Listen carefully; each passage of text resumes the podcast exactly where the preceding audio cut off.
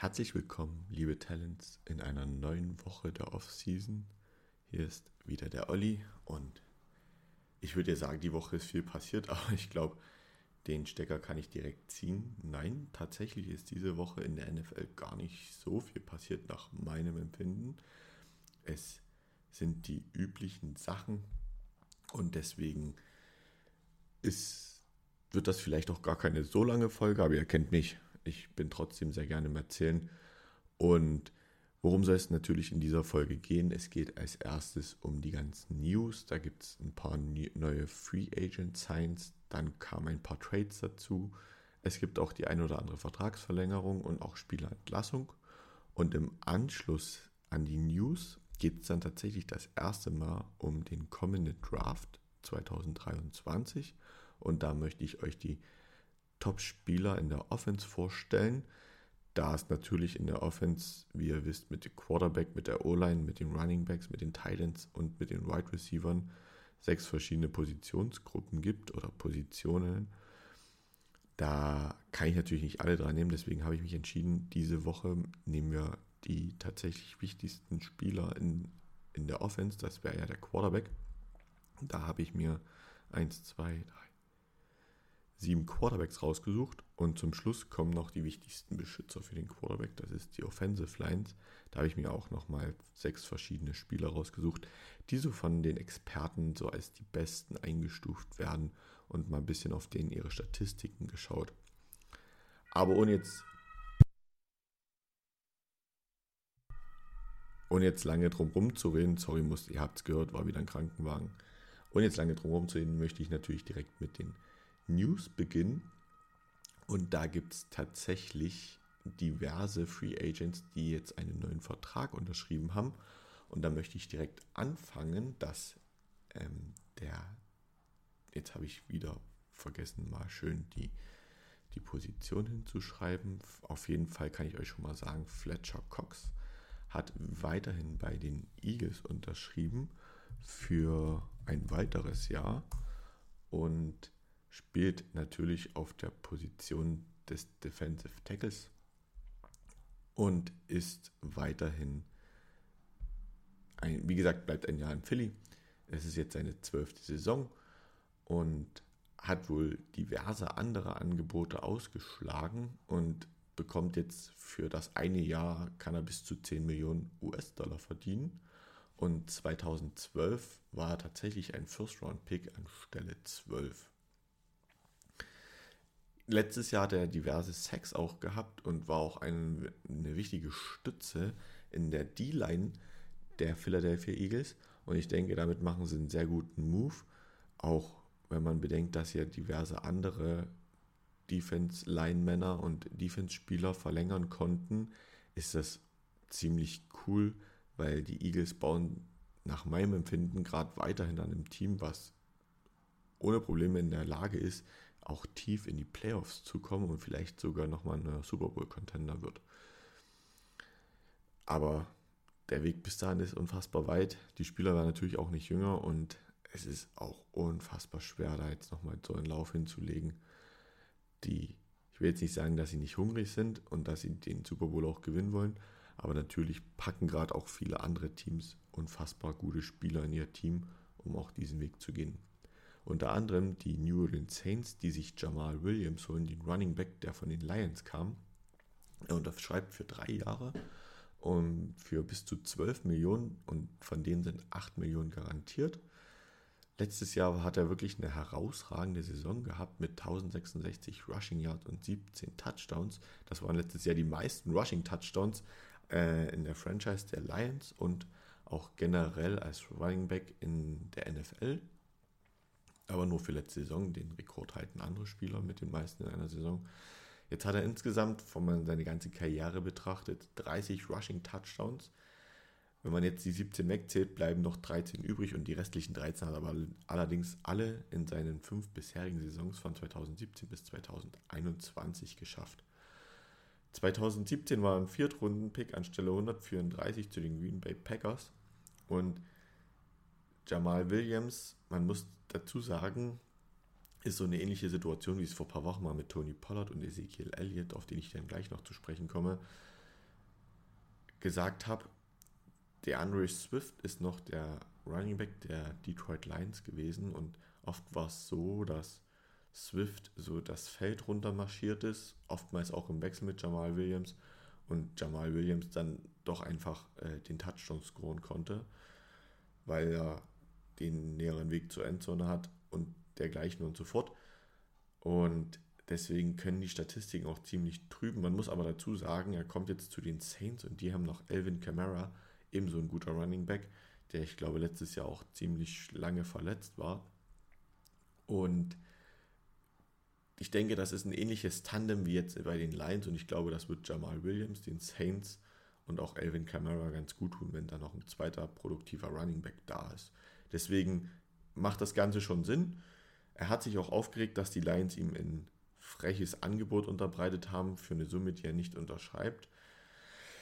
Aber man muss halt auch dazu sagen, ähm, er ist seit 2017, das ist jetzt, wird die sechste Saison, ist er schon in der NFL und so langsam kommen da halt auch die Zeiten, wo Verletzungen öfter an der Tagesordnung sind und dergleichen.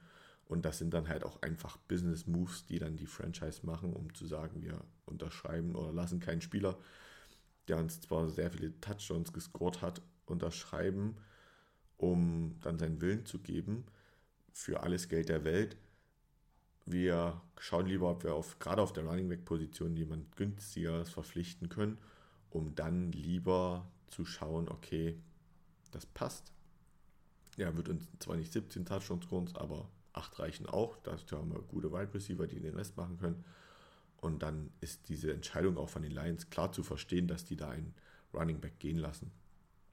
Den nächsten Running Back, der von den Eagles zu den Panthers geht, also ist Miles Sanders. Er war zwar Free Agent, hat aber bis letztes Jahr bei Philadelphia Eagles gespielt und er unterschreibt bei den Panthers für vier Jahre und bis zu 25,4 Millionen. Davon sind 13 garantiert.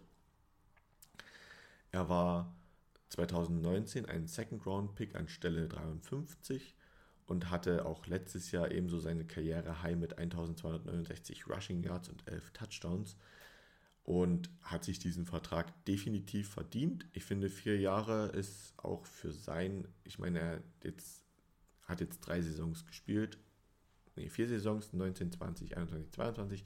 Jetzt kommen wieder vier Jahre dazu. Ich glaube nicht, dass er die vier Jahre bei den Panthers bleiben wird. Dafür könnte es hinten raus auch eventuell zu teuer werden. Oder er sich zu oft verletzen oder zu unproduktiv. Das ist im Prinzip genau die gleiche Situation wie bei Jamal Williams, außer dass äh, Miles Sanders zwei Jahre weniger in der NFL gespielt hat. Aber auch da können wir schauen, wo es hingeht, wie sich es entwickelt. Es gibt natürlich auch immer Running Backs, die sehr verletzungsfrei bleiben. Einer, der dafür sorgt, dass sich der Quarterback nicht verletzt, ist Left Tackle Orlando Brown. Wahrscheinlich der beste Left Tackle in diesem Free Agent Jahr. Und er unterschreibt bei den Cincinnati Bengals für vier Jahre und kann in dieser Zeit bis zu 64,09 Millionen US-Dollar verdienen und hat allein mit der Unterschrift schon 31 Millionen US-Dollar erhalten beziehungsweise die waren ihm garantiert. Er war 2018 sogar nur ein Drittrunden-Pick an Stelle 83 zu den Ravens, ist dann von den Ravens ähm, später dann zu den Chiefs gegangen und hat dort den Super Bowl-Sieg in der letzten Saison erreichen können und war da auch eine wichtige Stütze für den Schutz von ähm, Patrick Mahomes als Quarterback. Jetzt ist die Situation bei den Bengals so, dass sie natürlich mit Jonah Williams schon einen Left Tackle haben und er jetzt mit Orlando Brown wahrscheinlich nochmal einen besseren, also was heißt wahrscheinlich, er kriegt den besseren Left Tackle da einfach vor seine Nase gesetzt und das hat ihm natürlich überhaupt nicht gepasst und eigentlich mit Unterschrift kann man halt auch raus, dass Jonah Williams gern getradet werden wollen würde und weg möchte, damit er wieder mehr Einsatzgarantien hat. Schauen wir mal, wo er landen wird. Bis jetzt ist da nach meinem Wissen nichts passiert. Ähm, ich kann mir aber gut vorstellen, dass auch er noch ein neues Franchise finden wird, wenn sich da die Teams einig werden.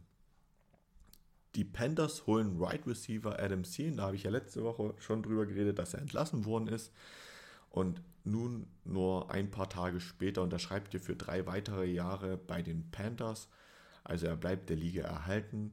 Er kann in dieser Zeit bis zu 25 Millionen US-Dollar verdienen und laut Spottrack sind da wirklich 14 Millionen auch garantiert. Ich gebe ja mal die Infos zu seinem Draft. Ja, habt ihr letzte Folge gehört, könnt ihr gerne nochmal reinhören. Er weiß noch nicht, was das ist nicht ganz interessant, welcher Quarterback ihm die Bälle zuwerfen wird. Aktuell haben die Panthers sich Andy Dalton geholt, der von den New Orleans Saints kam. Aber wie ihr wisst, hatten sie ja natürlich auch für den First Overall Pick getradet.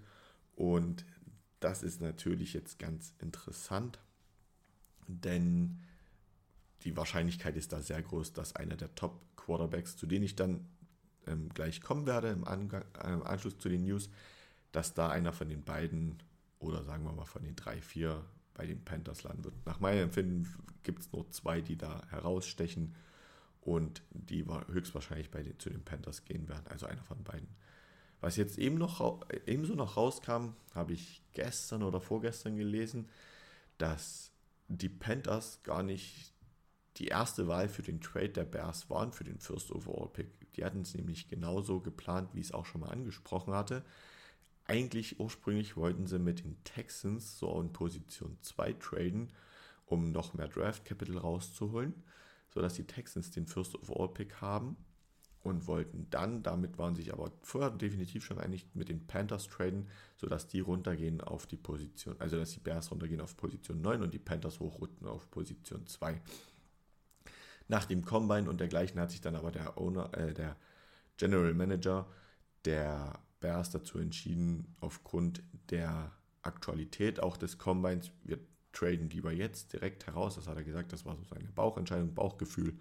Und deswegen ist dieser Trade überhaupt erst zustande gekommen. Ansonsten wären die Panthers jetzt wahrscheinlich sogar nur an zwei gewesen, wenn sie da noch ein bisschen mehr ausgehalten hätten.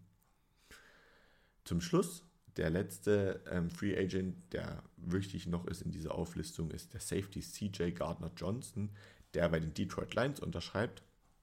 Er unterschreibt nur für ein Jahr, kann aber da bis zu 8 Millionen US-Dollar verdienen, wovon 6,5 Millionen garantiert sind. Er kam letzte Saison mit den Eagles in den Super Bowl, ist wie gesagt Free Agent geworden. Es gab auch Gerüchte und ähm, Möglichkeiten bei den Eagles zu verlängern, aber der hätte auf Geld verzichten müssen. Ist, hat natürlich auch mit seinen Stats letztes Jahr versucht zu pokern. Ähm, er hatte letzte Saison sechs Interceptions, das waren die meisten in der NFL, geteilt mit drei weiteren Spielern. Er konnte acht Pässe defenden, hatte vier Head Tackle for Lost. Aber ich will jetzt nicht sagen, er hat sich verpokert. 8 Millionen, die würde ich auch gerne mal verdienen.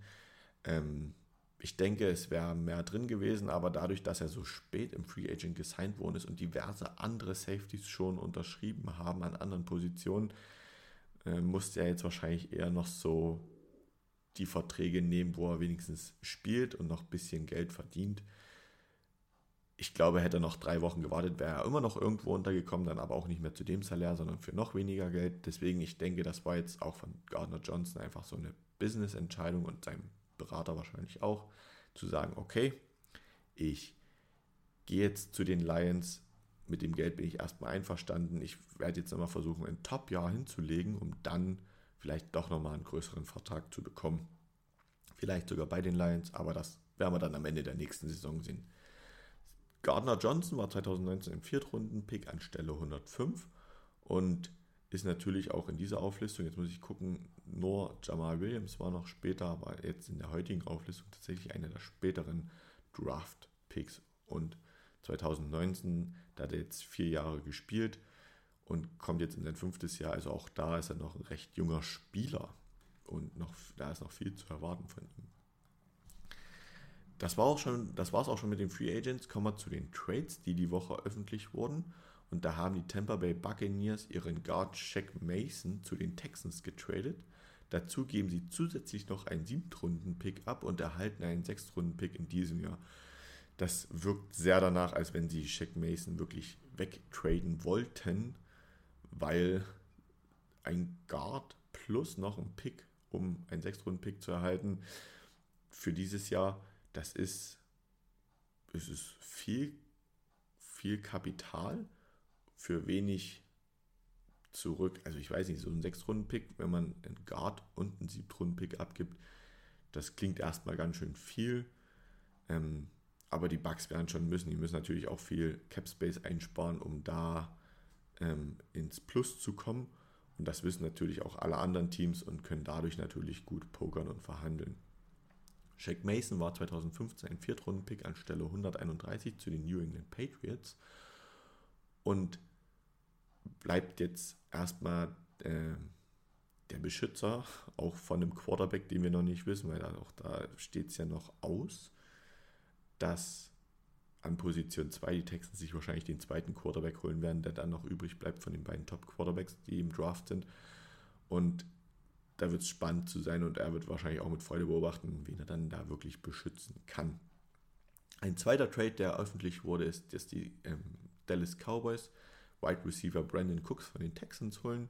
Sie geben dafür einen 2023 5-Runden-Pick und einen 2024 6-Runden-Pick.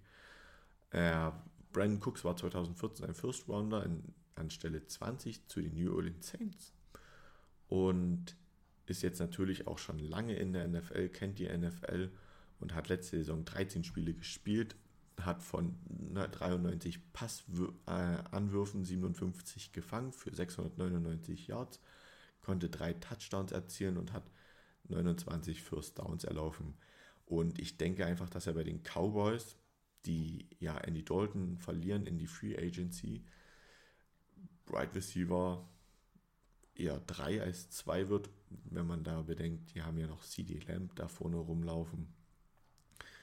Und ich denke, dass da auch auf dem Free Agent Markt noch ein bisschen was passieren wird. Tony Pollard haben sie ja gehalten und deswegen kann ich mir gut vorstellen, dass er so noch mehr eher Lücken schließen muss als irgendwie ein wichtiger, also er wird definitiv wichtig für das Spiel, aber er wird, es wird jetzt nicht so, dass er irgendwie 1300 Passing Yards bekommen wird. Also das, das sehe ich, kann ich einfach bei den Cowboys nächstes Jahr nicht sehen, die ja auch immer noch in Verhandlungen mit Odell Beckham Jr. sind, was ich mir auch gut vorstellen kann, dass dieses, dass diese Unterschrift passieren wird zu den Cowboys.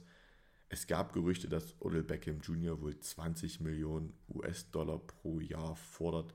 Das hat er dann aber selber wohl auf Twitter widerlegt und hat gesagt, das ist gar nicht wahr. Es müssen aber natürlich alle Voraussetzungen stimmen. Er wäre auch mit weniger Geld zu ähm, einverstanden und er hat wohl einen Vertrag für 3 oder 4 Millionen Euro, äh, Euro US-Dollar pro Jahr abgelehnt und daraufhin kam wohl dann das Gerücht zustande. Aber schauen wir mal, ob Odell Beckham Jr. nach seinem Verletzungsjahr letztes Jahr dieses Jahr eine Franchise finden wird. Das war es auch schon mit den Trades. So viel gab es nicht. Jetzt kommen wir noch zu den Vertragsverlängerungen. Da hat Left Tackle Laramie Tunzel ähm, bei den Texans für drei weitere Jahre unterschrieben. Und man sieht, die O-Line wächst mit Shaq Mason als Guard. Left Tackle Laramie Tunzel bleibt. Er hält bis zu 75 Millionen US-Dollar, wovon 50 Millionen garantiert sind. Und es könnten wohl laut Quellen sogar bis zu 60 Millionen US-Dollar werden. Er ist damit der bestbezahlte Left Tackle in der NFL und wartet ebenso, welchen Quarterback er denn beschützen darf. Und auch Larry, äh, Entschuldigung, Laramie Tansel war ein First Rounder an Stelle 13 zu den Miami Dolphins. Zum Schluss, ich habe schon über ihn gerade gesprochen, ähm, gibt es noch eine Spielerentlassung. Die Cowboys entlassen Ezekiel Elliott. Er war sieben Saisons äh, bei den Cowboys, wird aber erst nach dem 1.6. entlassen, damit sich die Cowboys ungefähr 10 Millionen Dollar Cap Space sparen. Und ganz interessant, habe ich, hab ich tatsächlich, als ich die News gelesen habe, musste ich das einfach mit reinnehmen. Der, der letzte Spielzug ähm, als Dallas Cowboys stand jetzt von Ezekiel Elliott, war gegen die 49ers im, in der Divisional Round des, der letztjährigen Playoffs. Und das war ja dieses eigentlich, man muss in die Endzone kommen, um das Spiel zu entscheiden.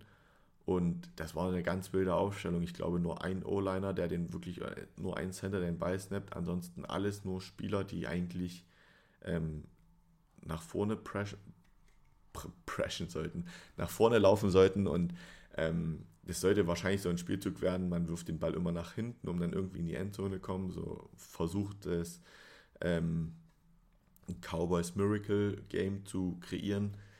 Und dann wirft Dak Prescott auf den auf Ezekiel Elliott, der 9 Yards, 10 Yards wegsteht von ihm. Ringsherum um ihn wirklich nur rote Jerseys der 49ers. Er fängt den Ball aus der Luft und wie er im Prinzip auf dem Boden aufkommt, ähm, wird er einfach nur noch zu Boden getackelt von den 49ers. Er konnte weder den Ball gucken, er konnte nicht gucken, wo er den Ball hinwirft, er konnte nicht gucken, wo er hinlaufen soll. Er hatte im Prinzip gar keine Chance. Er war da wirklich freiwillig in diesem Spielzug. Ähm, da hat eine Horde Büffel da gestanden und wollte ihn einfach nur in Boden stampfen und das ist den 49ers in dem Moment halt auch wirklich einfach gelungen. Äh, ein Wunder, dass er da sich nicht verletzt hat. Und also war, ich glaube, mit dem Spielzug was ja ein Jahr davor bei den Cowboys auch schon passiert ist, haben sie sich so ein bisschen lächerlich gemacht. Aber zurück zu Elliott, er war 2016 ein First Rounder an Stelle 4, also auch sehr, sehr, sehr zeitig gedraftet und hat auch Top-Spiele, Top-Saisons für die Cowboys gegeben und gespielt. Man muss aber auch klar dazu sagen, in den letzten Jahren ist er einfach schwächer geworden und war auch oft verletzt. Soweit zu den News. Ich hoffe, ich habe mich heute ein bisschen kürzer gehalten damit, aber es sind schon wieder 21 Minuten. Und deswegen machen wir auch direkt weiter mit den Top Prospects aus der Offensive. Und da möchte ich natürlich beginnen mit dem Quarterback. Und da habe ich ähm, als erstes den Quarterback, den die meisten wahrscheinlich an Position 1 sehen. Das ist Bryce Young, der Quarterback der Alabama Crimson Tide. Er verpasste ein Spiel wegen einer Schulterverletzung letztes Jahr, erreichte letztes Jahr einen Rekord im College Football von 10 zu 2, also 10 Siegen, 2 Niederlagen. Er hat auch beide Spiele gegen gerankte Teams verloren, gegen die LSU und gegen die Tennessee Volunteers. Machte aber immer mindestens einen Touchdown und war 2021 sogar Heisman Trophy Sieger, also der beste Spieler im College Football. Und jetzt muss ich dazu noch ein bisschen was erklären. Ähm, man darf das, den College Football nicht mit der NFL vergleichen. Das steht außer Frage. Es gibt A, wesentlich mehr Mannschaften. Ich habe mal was gehört von 120, genau kenne ich es leider auch nicht.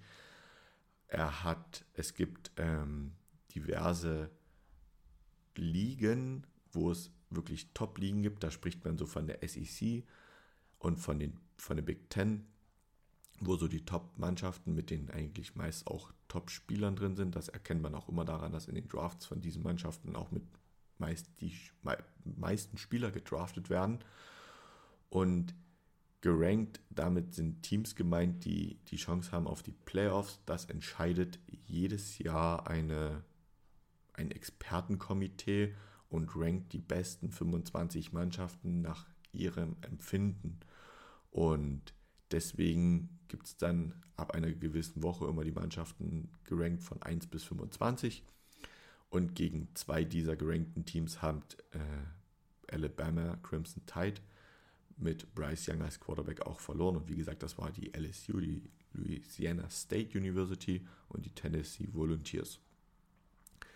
Kommen wir zurück zu Bryce Young. Schauen wir mal auf seine, auf seine Statistiken. Also Bryce Young erstmal selber ist 21 Jahre alt, hat jetzt drei Jahre im College gespielt, ist 6 Fuß groß, das ist ungefähr 1,83 Meter, 194 Pfund schwer, ca. 88 Kilo und hatte letzte Saison 380 Wurfversuche für 245 Completions, hat insgesamt 3328 Yards geworfen und eine Completion Rate von 64,5%, hat 32 Touchdowns zu 5 Interceptions geworfen und hat, ist dazu noch 49 Mal den Ball gelaufen für 185 äh, 85 Yards und 4 Touchdowns.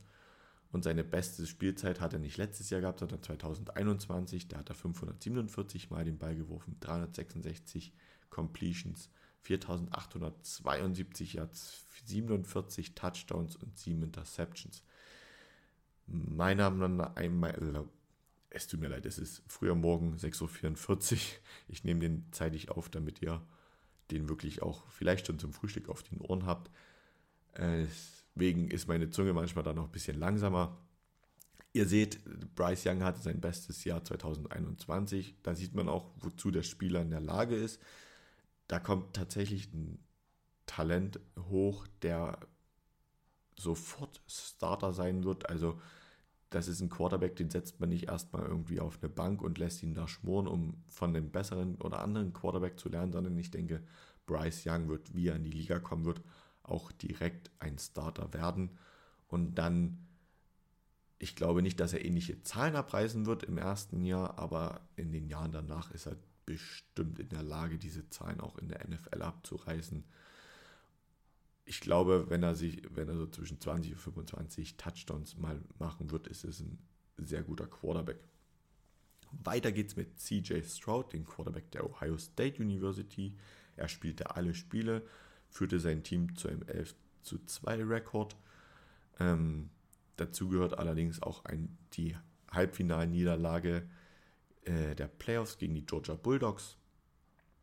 Und er hatte noch nur ein weiteres schlechtes Spiel gegen die Northern University. Da hat er von 26 Bällen nur 10 angebracht für 76 Yards und keine Touchdowns. Das Spiel haben sie dann auch verloren. Ansonsten immer mindestens ein Touchdown und gegen Michigan State haben sie, hat er sogar bis zu sechs Touchdowns. Das kann aber auch manchmal einfach damit zusammenhängen, dass manche, man, manche Teams halt einfach äh, nicht so die Top-Prospects haben und dann Spieler oder Mannschaften mit besseren Spielern einfach nicht aufhalten können. Genau. Schauen wir auf seine Statistiken. Der ist auch 21 Jahre alt. Er ist 6 Fuß 3 groß. Das ist ungefähr 1,91 Meter. 218 Pfund, das sind 99 Kilo. Hat ebenso drei Jahre in der, in, im College gespielt drei Jahre müssen sie immer mindestens am College spielen, um sich dann für den Draft anmelden zu dürfen, was auch CJ Stroud dieses Jahr gemacht hat. Er hat 389 Mal den Ball geworfen für 258 Yards. Nochmal, er hat 359, 389 Mal den Ball geworfen für 258 Completions für 3688 Yards und hat im Vergleich zu Bryce Young eine bessere Completion Rate, hat auch 41 Touchdowns zu 6 Interceptions und seine Completion Rate liegt bei 66,3%. Er ist auch noch 47 Mal den Ball gelaufen für 108 Yards, konnte allerdings keinen Touchdown erzielen. Und auch seine beste Spielzeit war im Jahr 2021. Da hat er 441 Mal den Ball geworfen für 317 Completions, für insgesamt 4435 Yards 44 Touchdowns und nur 6 Interceptions. Man sieht schon, wenn man das bisschen, wenn man die beiden vergleicht, und das sind einfach die beiden Top-Quarterbacks in diesem Jahr, haben sie tatsächlich ähnliche Zahlen, ähnliche Statistiken, hatten 2022 kein mehr so gutes Jahr wie 2021. Allerdings, wenn man das alles zusammenrechnet, Bryce Young hat letztes Jahr insgesamt 36 Touchdowns bei 5 Interceptions. CJ Stroud hatte 41 Touchdowns bei 6 Interceptions, hat auch über 300 Passing Yards mehr.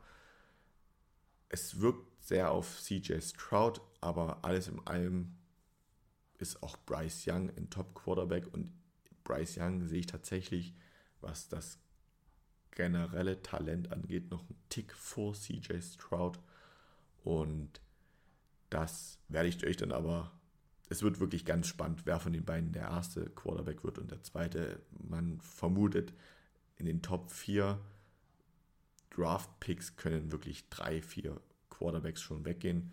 Und zu dem Draft komme ich in ein paar Wochen in der Folge.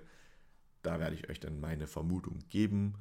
Und was jetzt auch schon feststeht, an dem Freitag nach dem NFL-Draft werde ich euch direkt die erste Runde auswerten mit einer Zusatzfolge. Das ist der 28.04.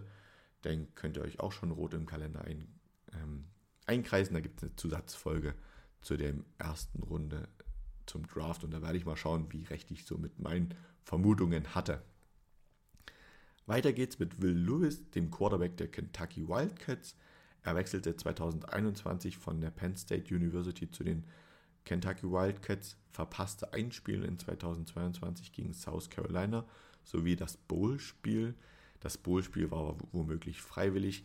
Es ist so, dass die Teams, die es nicht schaffen, in die College Playoffs zu kommen, und es sind immer leider nur vier Teams von über 120 Schulen, dass die meist äh, in der Woche von den Halbfinalspielen ihr separates Bowl-Game haben gegen eine andere College-Mannschaft.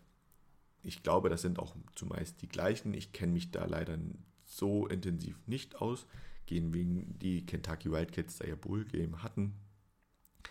Das nehmen aber dann auch ganz oft Spieler, die sich zum Draft anmelden wollen oder die einfach zum Draft gehen, nicht mehr wahr, weil die Gefahr, dass sie sich dort verletzen, einfach auch zu groß ist und sie ungern verletzt in Draft gehen wollen, beziehungsweise verletzt in, in, zum Combine. Und deswegen vermute ich, dass er da einfach das Spiel ausgelassen hat, Will Lewis, und gesagt hat, er konzentriert sich lieber auf den NFL-Draft. Er erreichte mit den Wildcats einen Rekord von 4, 7 zu 4, hat ähm, äh, gegen drei gerankte Teams verloren. Das waren die, das war Georgia, Tennessee und die Ole Miss.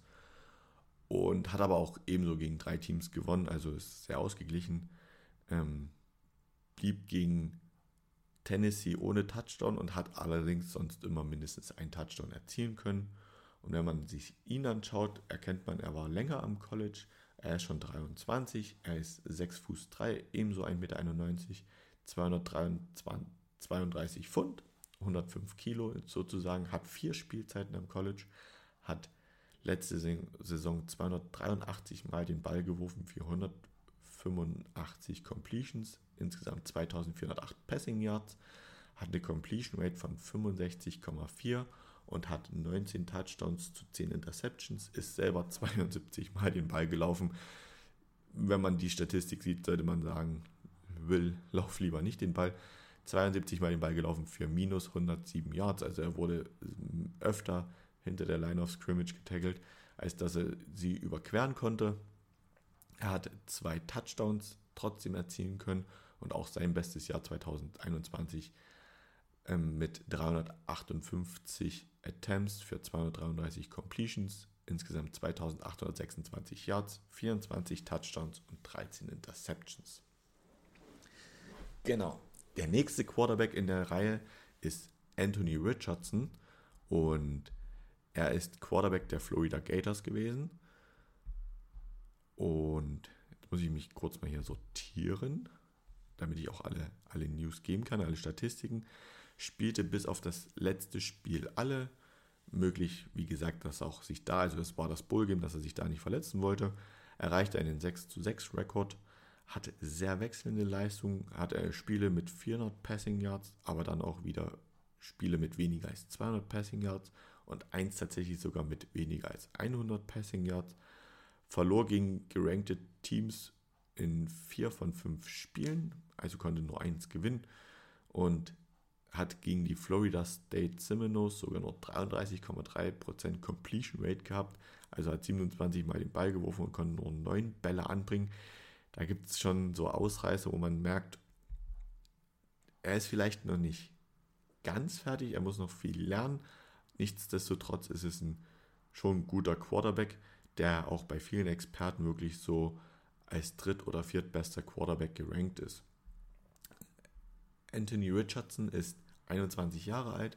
Er ist 6 Fuß 4, das ist ungefähr 1,93 Meter, wiegt auch 105 Kilo, also 232 Pfund, hat drei Spielzeiten am College und hat letzte Saison 327 Mal den Ball geworfen für nur 176 Completion, hat damit eine Completion Rate von 53,8%, also auch im Vergleich zu den davor, die jeweils über 60 hatten. Und man kann sogar sagen, fast rund, rundgerechnet immer über 65% Completion Rate, ist er mit den 53,8% natürlich ähm, etwas schwächer und hat 2549 Yards gepasst. Im Umkehrschluss, oder was allerdings wichtig bei Anthony Richardson ist, er ist auch 103 Mal den Ball geworfen. genau, 103 Mal den Ball geworfen. Nein, er hat 103 Mal den Ball gelaufen für 654 Rushing Yards und konnte zusätzlich noch neun Touchdowns erzielen, was seine Statistiken dann natürlich auch ein Stück weit aufbessert.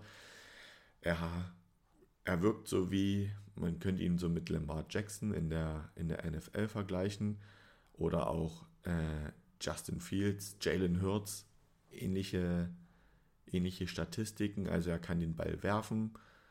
Da muss er sich aber noch ein bisschen schulen und ein bisschen besser werden. Und er kann aber auch sehr gut den Ball laufen, weil 654 Rushing Yards, das ist schon eine starke Zahl. Und seine beste Spielzeit hat er tatsächlich dann auch letztes Jahr gehabt.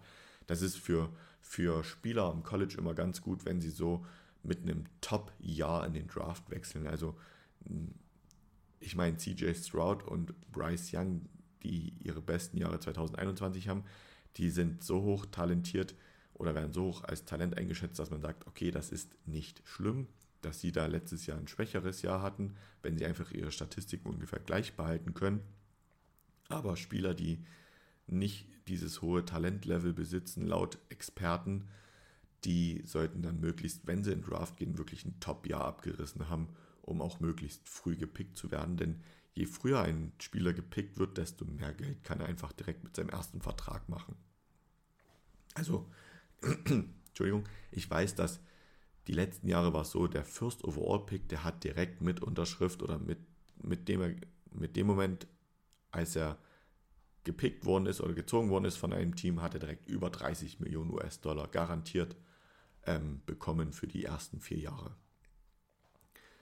Ein Spieler, der das wahrscheinlich dieses Jahr nicht schaffen wird, das wäre wahrscheinlich die größte Überraschung überhaupt, ist Tanner McGee, der dann bei vielen Experten so an 5 zu sehen ist. Das ist allerdings sehr schwierig, weil jetzt kommen wir schon doch ins sehr dünne Fenster, weil danach kommt zum Beispiel Hendon Hooker, der Quarterback der Tennessee Volunteers, der ebenfalls an 5 gerankt ist, wahrscheinlich eigentlich sogar noch besser von den Statistiken her zu sehen. Aber da komme ich gleich zu, warum ich ihn an 6 habe. Tanner McGee ist Quarterback der Stanford Cardinals. Er ist wirklich an einer kleineren Uni mit weniger gutem Footballprogramm. Das erkennt man daran, dass halt einfach sein, ähm, seine Uni nicht so viele Talente hervorbringt. Er hat auch nur einen Rekord von 3 zu 9. Ähm, er wird wahrscheinlich eher in den späteren Runden als Quarterback gedraftet und wird irgendwo auf der Bank als Backup landen. Ich habe ihn reingenommen, weil ich habe da so meine Methode, um rauszufinden, welche, was sind so wirklich die Top Prospects. Und da ist er tatsächlich, stand jetzt so der viertbest gerankte, äh, fünftbest gerankte Quarterback. Deswegen habe ich ihn mit reingenommen, um einfach mal Zahlen zu nennen, weil es ja sein kann, dass er vielleicht sogar in der späten ersten Runde, aber das kann ich halt leider einfach aufgrund der Statistiken nicht sehen, ähm, gepickt wird. Er ist 22 Jahre alt, ist 6 Fuß 6, also 1,98 Meter groß, hat 104 Kilo auf den Rippen, hat drei Jahre am College gespielt, hat 426 Mal letztes Jahr den Ball geworfen und 264 Bälle angebracht, hat damit eine Completion Rate von 62% für 2947 Passing Yards bei 13 Touchdowns und 8 Interceptions, ist selber auch 74 Mal den Ball gelaufen, aber das scheint auch nicht so sein Talent zu sein, denn er hat minus 90 Rushing Yards zugelegt, konnte trotzdem zwei Touchdowns erzielen und hatte ebenso letztes Jahr sein bestes Jahr. Dadurch, dass er halt von den Stanford Cardinals kommt, die jetzt wie gesagt nicht die beste Uni, was Foot Footballprogramme sind, einzuschätzen ist, wird er auch wahrscheinlich nie eine Chance gehabt haben, irgendwie als geranktes Team oder gar in die Playoffs zu kommen. Das ist dem Quarterback, der jetzt kommt, ähm, fast gelungen. Das ist Hendon Hooker, der Quarterback der Tennessee Volunteers. Er hatte auch letztes Jahr seine beste Spielzeit, aber das Jahr davor fast gleich. Da würde ich mal sagen, zu den Stats, die erzähle ich euch gleich nochmal. Ist 2021 von der Virginia Tech zu den Volunteers gewechselt, hat die letzten beiden Spiele wegen eines gerissenen vorderen Kreuzbands verpasst, soll wohl aber wieder fit werden, auch bis zum Start des neuen Jahres. Bis dahin hat er einen 9 zu 2 Rekord gehabt und nur gegen Georgia als geranktes Team verloren. Ähm, allerdings auch das letzte Spiel gegen South Carolina Gamecocks. Das ist ein ungeranktes Team gewesen und das war tatsächlich auch ein bisschen überraschend, überraschend, weil sie da noch um die Playoffs mitgespielt haben. Sie waren zum Schluss, ich glaube, an Position 5 oder 6 gerankt. Oder haben sie es sogar in die Playoffs geschafft? Ich muss mal schnell schauen, ob sie es letztes Jahr sogar in die Playoffs geschafft haben. Und dann sind sie aber in der ersten Runde ausgeschieden, wenn sie es geschafft hätten. Da schaue ich mal schnell nach, wie der aktuelle Stand war. Also gespielt haben Georgia gegen. Hm, jetzt muss ich nochmal schauen.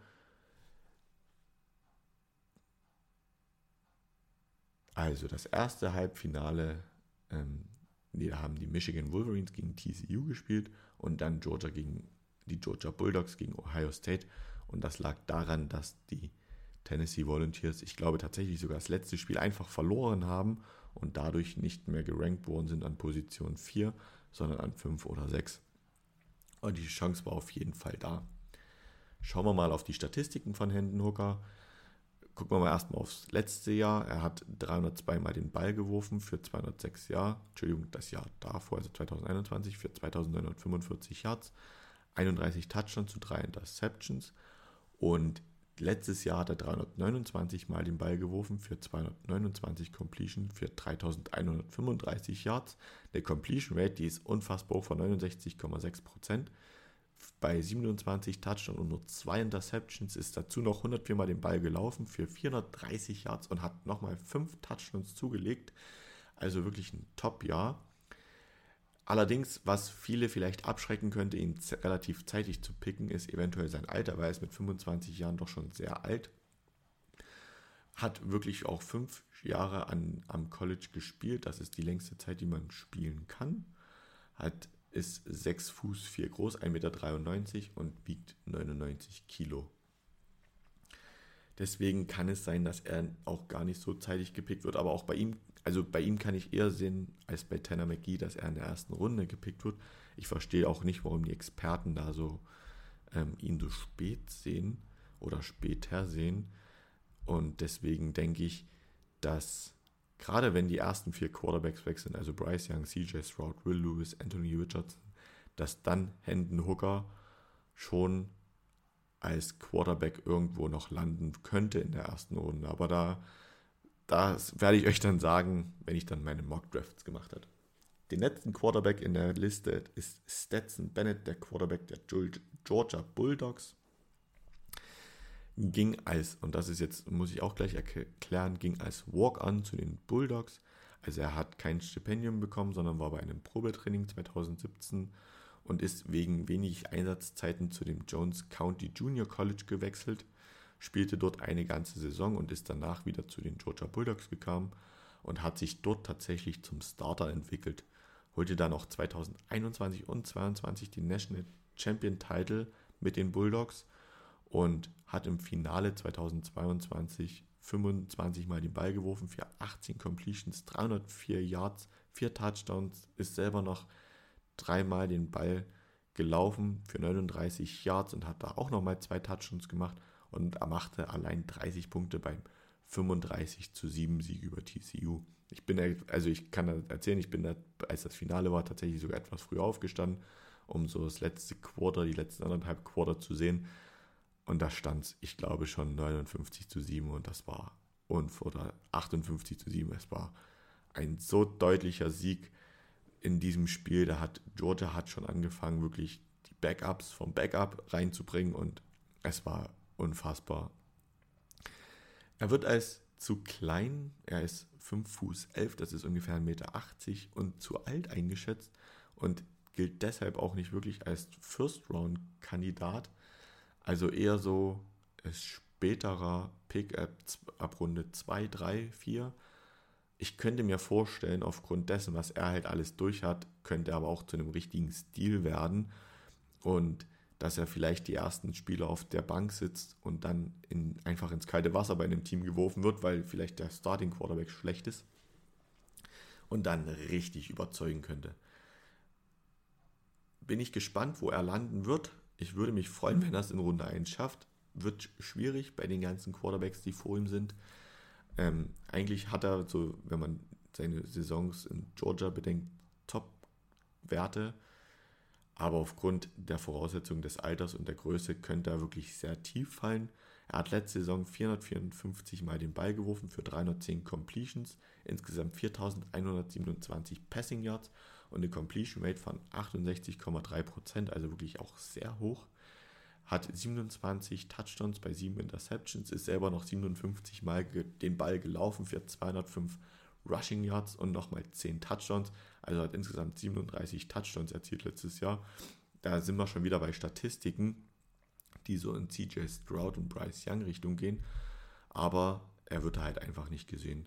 Ich persönlich finde es schade, aber das ist halt leider so, wenn das die Scouts, wenn da ein Scout sagt oder ein Team, wir wollen ihn trotzdem, kann es natürlich auch sein, dass er wirklich in der ersten Runde geht. Kommen wir weiter zu den letzten, äh, zu den wichtigsten Beschützern oder zu den wichtigsten Männern eigentlich nach dem Quarterback, nämlich der O-Line. Da gibt es auch ein ganz paar Talente und da möchte ich als erstes beginnen ähm, und mit Peter Skoronski, den Offensive Tackle der Northwestern Wildcats.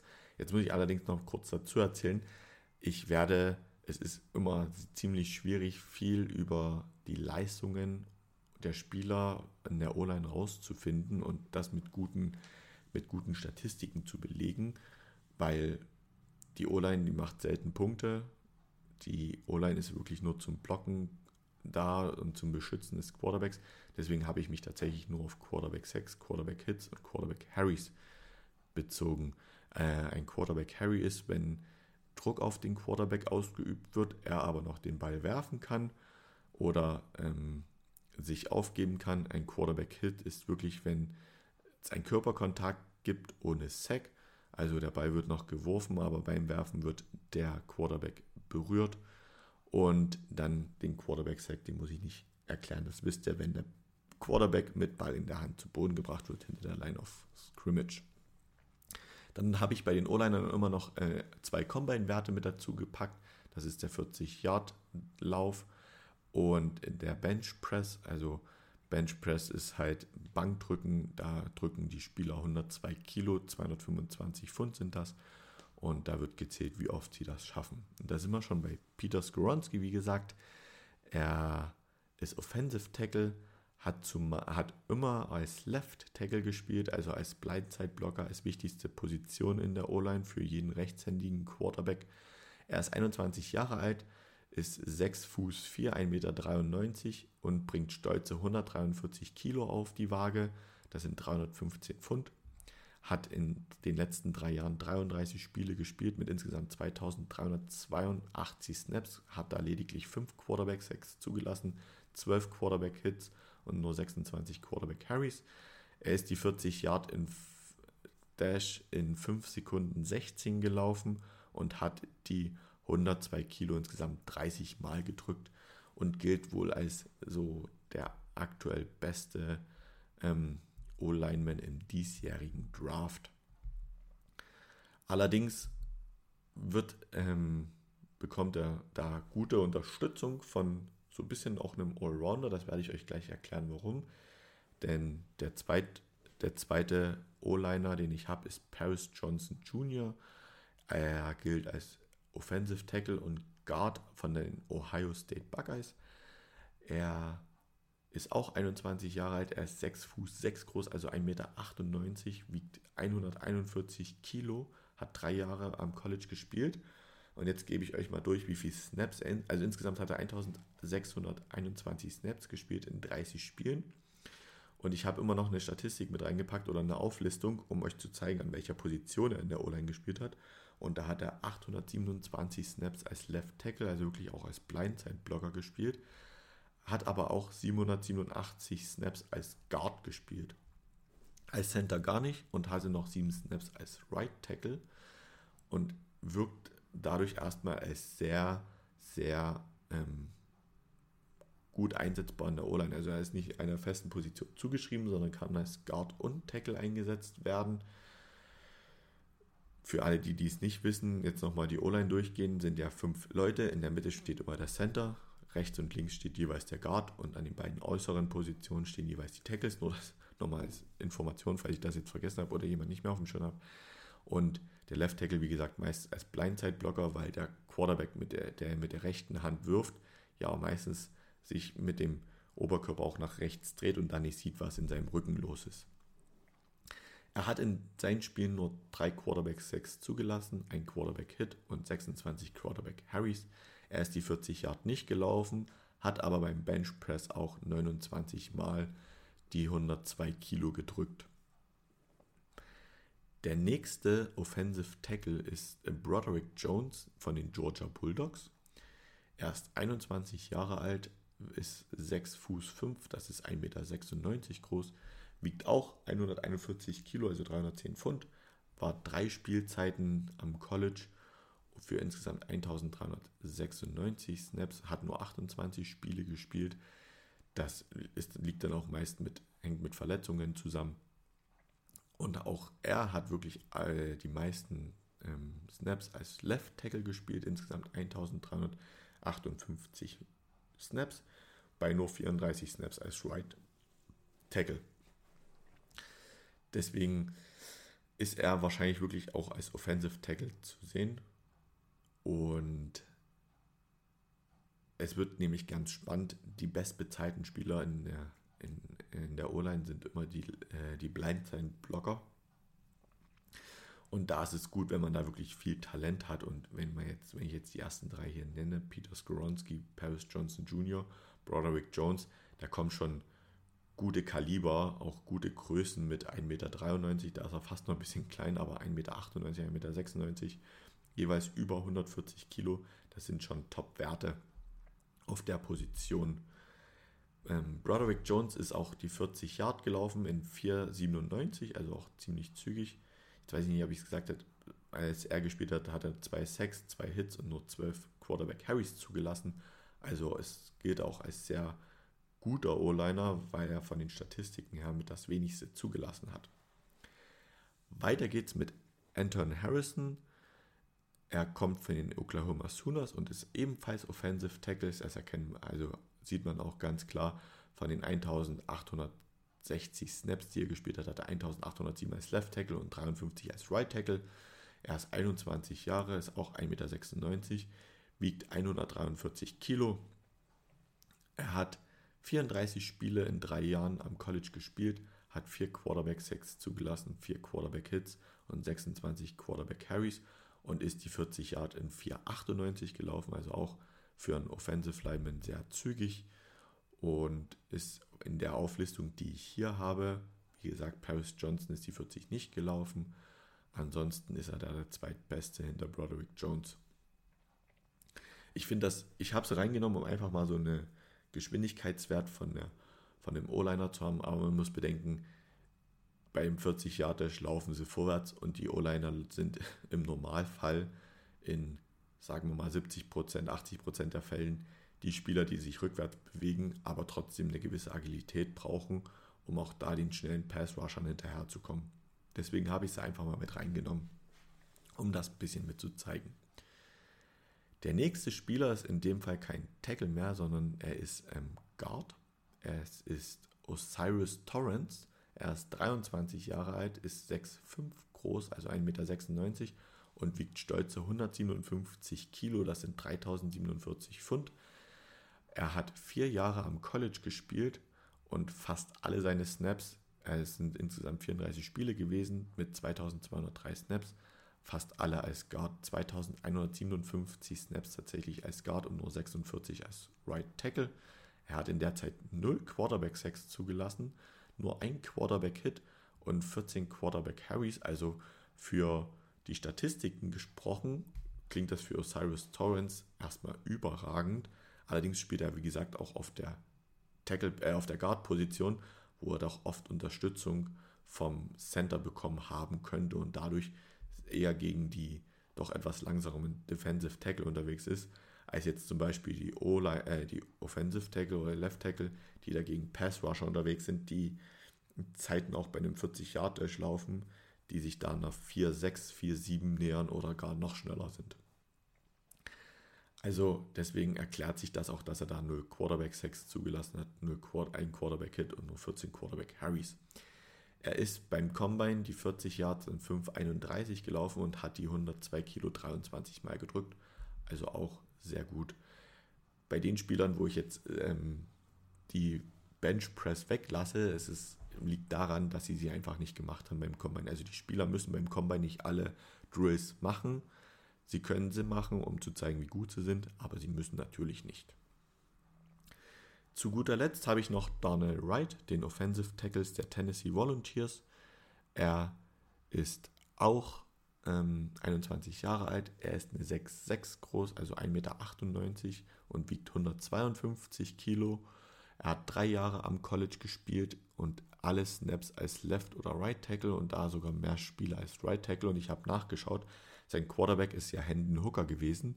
Und ähm, Hendon Hooker ist kein Linkshänder, dass man denkt, okay, er hat mit als Right Tackle die Blindside von Hendon Hooker beschützt. Nein, nein, Hendon Hooker ist ein, ähm, äh, ein Rechtshänder und kann dadurch auch sehen, was von seiner rechten Seite kommt.